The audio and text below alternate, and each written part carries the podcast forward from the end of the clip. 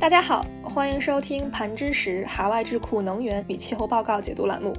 博采海外智库思想，探究公共政策逻辑。我是盘知识的袁亚婷。各位听众好，我是盘知识的潘怡人。上期节目我们解读了由美国麻省理工学院能源与环境政策研究中心的，在今年七月份发布的一篇关于美国中部地区电力系统脱碳机遇和挑战的工作论文。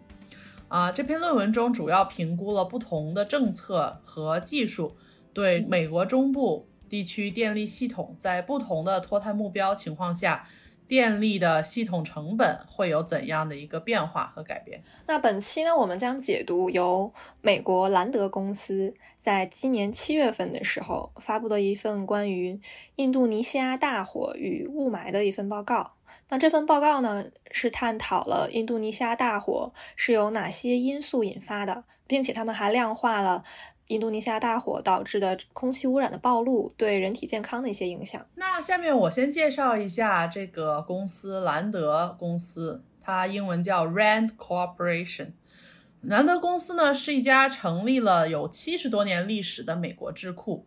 它在成立的初期呢，主要是为美国军方提供调研和情报分析的服务。后面呢，又逐步的扩展了啊他们的职业范围，逐渐的发展成为了一个研究政治、军事、经济、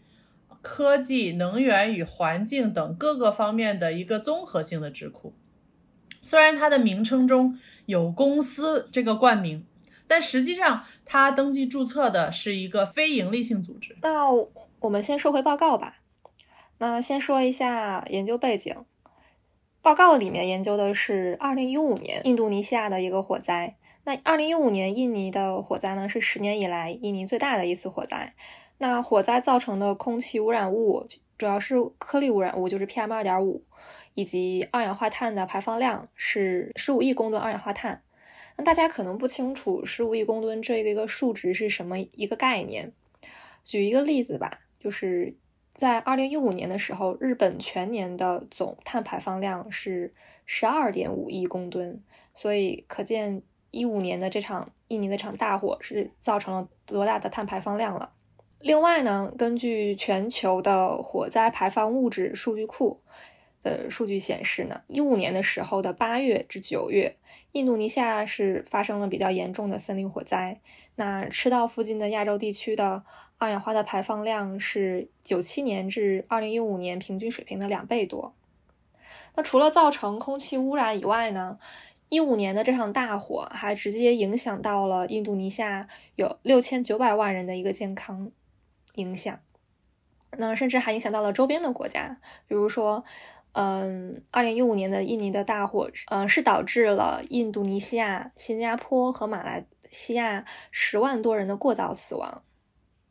那除此之外呢，在大火燃烧的一个热点的地带，当地的生态环境以及生物也受到了大幅度的一个伤害。是的，那为什么印度尼西亚会频繁的发生这种大型的火灾？在这个报告中，他也提到了，在这个二零一五年的大火之前，啊，一九九七年，印度尼西亚也是有一场啊，跟一五年能够相提并论的这样一次大火。那印度尼西亚的大火发生因素有很多，首先呢，是在它的这个使土地的使用管理方面。其中啊，印度尼西亚很多的这个非常茂密的热带雨林、热带森林，因为被转换成农业种植园区用地啊，那印对这个森林里的树木的砍伐相当的严重。那砍伐后的土地呢，主要用作啊油棕榈的这个种植。在二零零零年至二零一二年期间，有六百万公顷的树林被砍伐。在砍伐以后，烧荒啊，去清理这个大片的树林，也是一个特别的呃便利和便宜的选择方式。那在这个烧荒的过程中，啊，被破坏后的树林也非常容易啊引起这种大火的产生。那烧荒的这一个动作呢，也其实是一个人为引起大火的。非常重要的影响之一。其实第二个大火的起因也是一个人为的因素吧，它是通过燃烧地下比较密集的泥炭地，然后导致的一个大火。印度尼西亚呢是赤道附近国家中，呃，泥炭地带覆盖量最大的一个国家。它的泥炭地里面储存着几千年的生物以及化石能源，甚至超过了印度尼西亚的高地的热带雨林的碳储存量。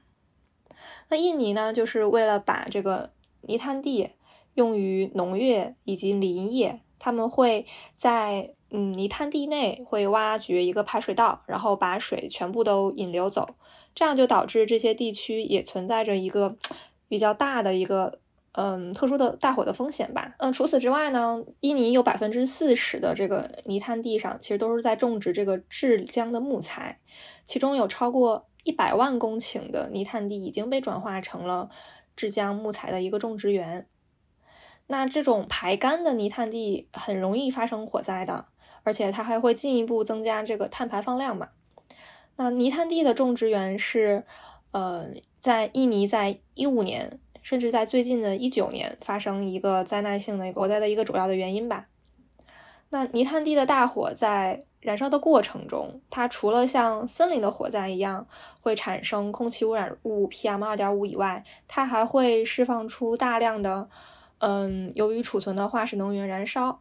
而导致的室内空气污染气体的一个排量。对，那这种泥炭地的燃烧呢，它是有这种双重的危害的。啊，所以也是一个对印度尼西亚一个比较特定的一个大火的原因。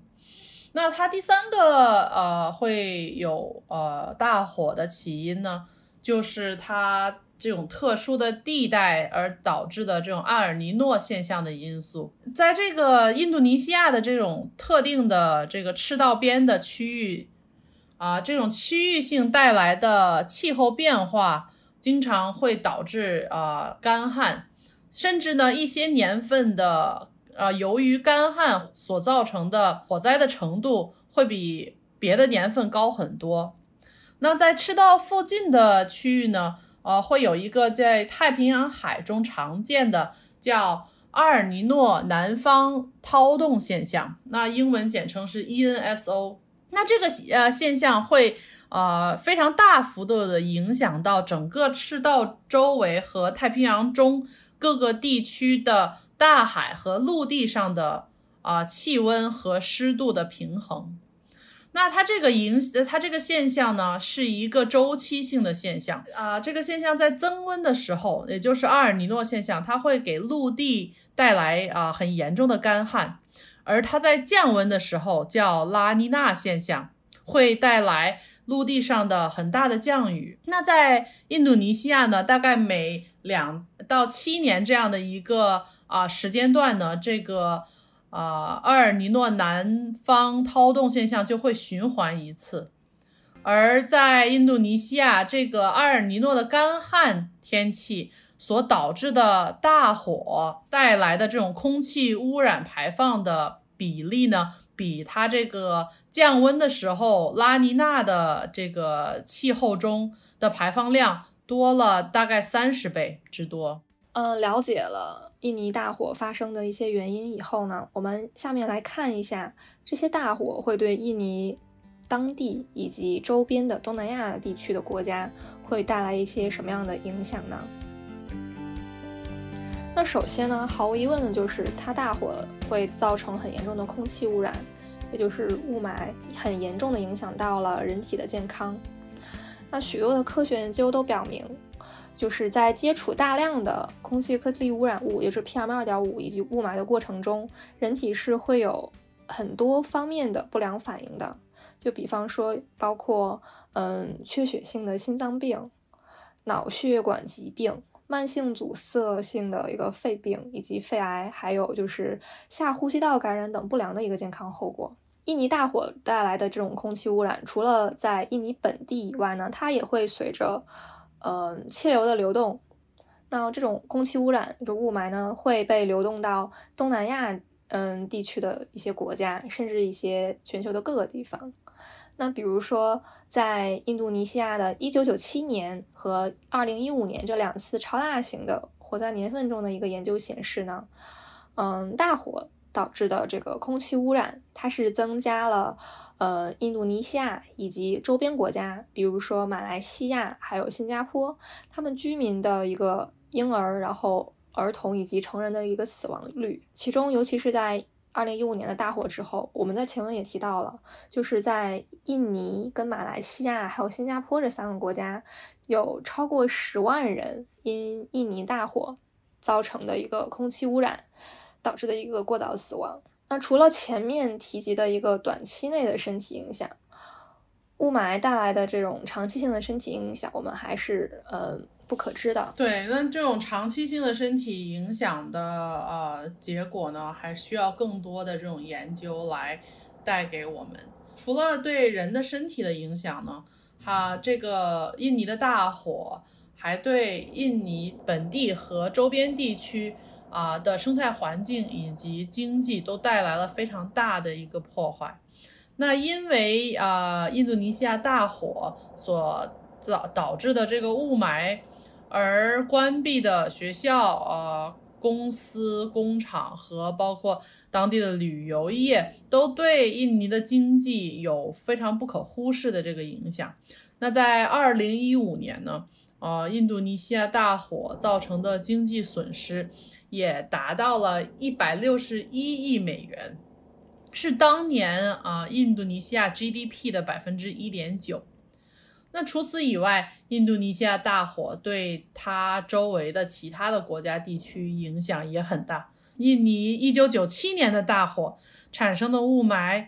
非常直接的影响到了新加坡的生产和生活。我们前面也提到了哈，对这个新加坡居民啊增加的死亡率有非常大的影响。那对新加坡的经济呢，也是造成了大约有两亿美元的一个巨额的损失。那在了解完嗯印度尼西亚大火的起因以及带来的影响之后，我们下面就直接进入主题吧。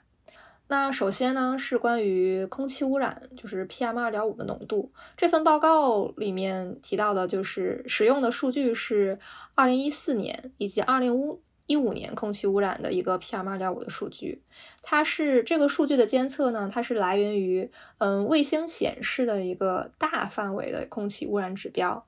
那其中根据这个卫星显示的这个空气指标污染指标呢，二零一五年的 PM 二点五浓度是高于二零一四年的，而且二零一四年跟二零一五年的重度物的污染呢，都集中在嗯大火蔓延的。嗯，苏门答腊岛的东部以及加里曼丹的中南部，因为这两个地区是印度尼西亚嗯两个比较重灾的一个火灾的地区。那除此之外呢，在二零零三至二零一八这十五年的时间里面，二零一五年跟二零一四年分别是这十五年里面空气污染物就是 PM 二点五浓度第第一跟第三高的一个年份。那在二零一四年和二零一五年，印尼的多个地区的 PM 二点五的指数其实是超过了世界卫生组织的一个指标。其中呢，报告里面研究的是，嗯，平均 PM 二点五指数，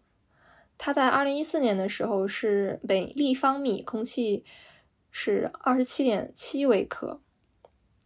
在二零一五年的时候是。嗯，每立方米空气是三十四点一微克。那我们呃看到了这个二零一四年和二零一五年，印度尼西亚它这个 PM 二点五的指数是高呃是远超于了世界卫生组织的这个指标。那我们在看这个健康数据的时候，那有些人就会问，为什么我们是选择这个二零一四到二零一五年做这个研究？那也是因为它这个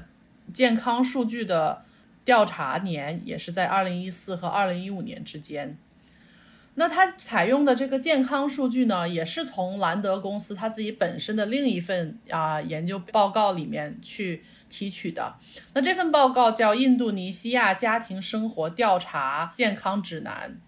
那这个调查指南呢，其实是一个在啊中东发展中国家非常难得去搜集的这样一个大范围的数据。的一个搜索，那这个呃指南呢和调查问卷能搜集到印度尼西亚一半的区域中，其中百分之八十三的住户的信息。我们在看这个报告的这个调查指南的原版的时候，我们也看到，其实啊，他这个二零一四到二零一五年的这一份调查报告已经是他们做的第五版的报告了。他们从一九九三年开始，就平均以这种啊每三到五年就更新一次的这样的一个啊时间来更新这个报告里面的这些数据。那他们在啊采集这些健康信息的过程中，他们是有啊受过专业训练的信息采集员去挨家挨户上门去采集这种健康指数，所以啊我们就不用担心这个健康指数它的这种准确性和啊它的稳定性。在这个研究中，他也指出，报告里使用的三个指数肺功能。和高压和低压这三个指数的采集方式，他也列得非常清楚。其中啊，高压、低压这个血压呢，是从十五岁以上的人群中去采集。那他们的采集方法呢，是两只胳膊的三次采集中的平均值去记录下来。那肺功能的采集呢，是使用了。那种呃，就是便携性的可以吹的肺活量的检测器械。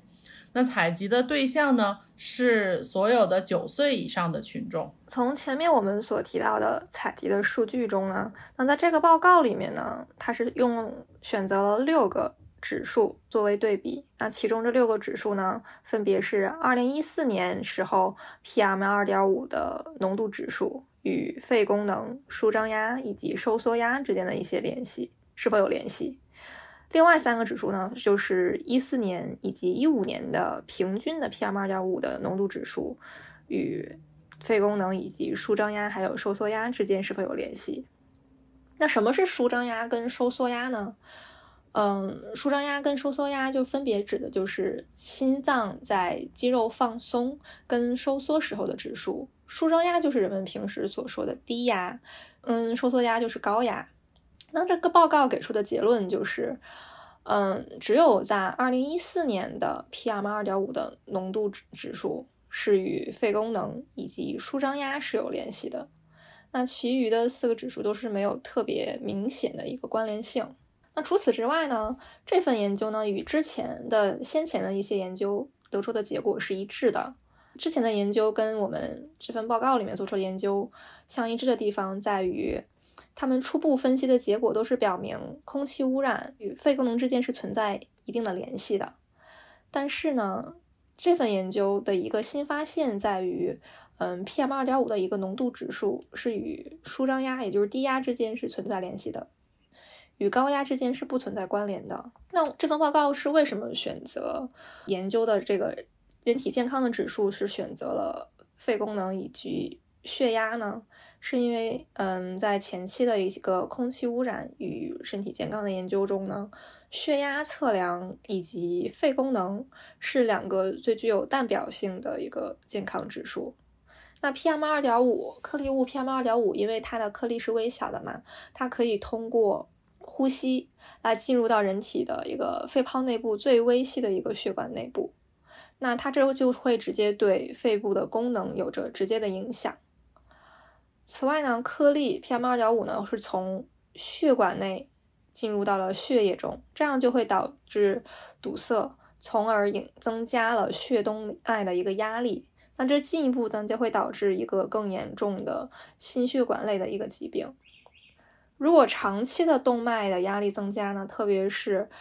嗯低压的一个升高，那它可能会导致呃心律失常。那心脏扩大而导致的一个心理的衰竭。是的，那这些啊，我们常见的啊健康指数，也是一些比较好测量的健康指数。那在这个对空气污染对人体的影响的一些研究中啊，这些指数也是我们经常会看到的啊一些去测量心血管疾病的一些方式。那这份报告呢？它研究到了这个印尼的大火所导致的雾霾天气对人体伤害与前期的别的 PM 二点五对人体伤害的这种关联性的啊一个基本的吻合，也提及到了这个这份研究研究这个印度尼西亚大火的重要性和紧迫性，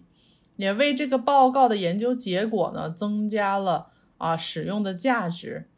那像这种非常大型的啊健康评估和报告。在啊，像印度尼西亚这种啊发展中国家，其实是非常难得和难见的，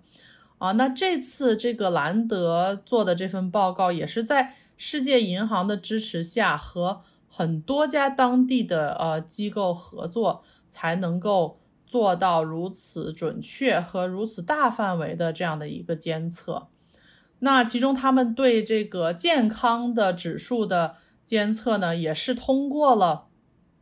从一九九三年开始到啊二零一五年这十几年做的五个版本，才能够如此的完善的看到这个印度尼西亚当地的人口调查和健康评估的数据。那它这些数据在使用在这个自然灾害和健康评估影响中啊，也是一个非常准确的，而且。啊，能够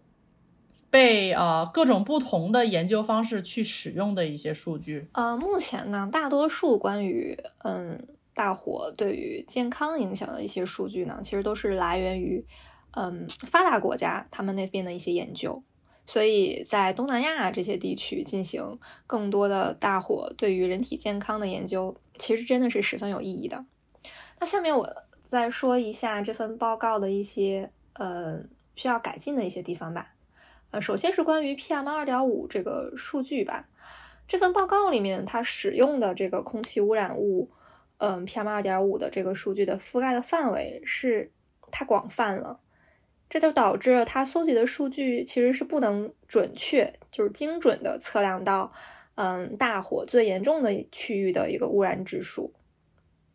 那此外呢，这种大范围的 PM 二点五的，呃。浓浓度的一个数据，它是无法分解出来污染源的，就是有哪些 PM 二点五浓度真的是因为大火导致的，因为汽车尾气以及正常的一些工业生产的活动，它其实都会产生 PM 二点五的一些浓度吧。那另一点就是关于人体的一个健康数据的收集结果吧，因为它这个数据的收集是从二零一四年底到二零一五年初，但是印尼的火灾季节。就是印尼的二零一五年的火灾季节，其实是在六月份之后开始的，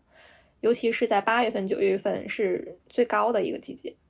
所以这份研究里面采用的这个健康数据的收集，并不总是与印尼的一个。火灾的一个严重的季节重叠的，所以这并不算是一个比较高质量、精准的一个健康数据吧？是的，那呃，这个健康数据它其实也是有一个敏感性的，像肺功能和血压这种啊需要去测量的数据，它其实啊如果能够啊搜集到啊集中在大火附近的人群，而且是在。大火刚刚发生的几周，甚至一两个月以内去做这个数据的测量，那它的啊相对来说，它的关联性的效果会更好。那这个报告里的这个数据呢，其实它是通过这个一个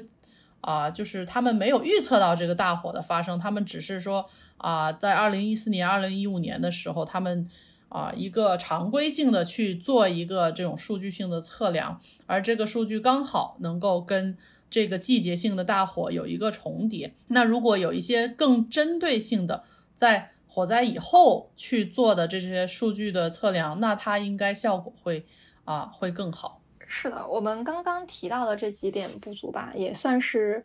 兰德公司他们在研究印尼大火。呃，对于造成的人体健康影响，未来的一些研究方向吧，就比如说我们刚刚提到的，能够分离出来这个 PM 二点五的污染源，哪些是由大火真正造成导致的，还有一些更精细的一些时间的一些变化吧。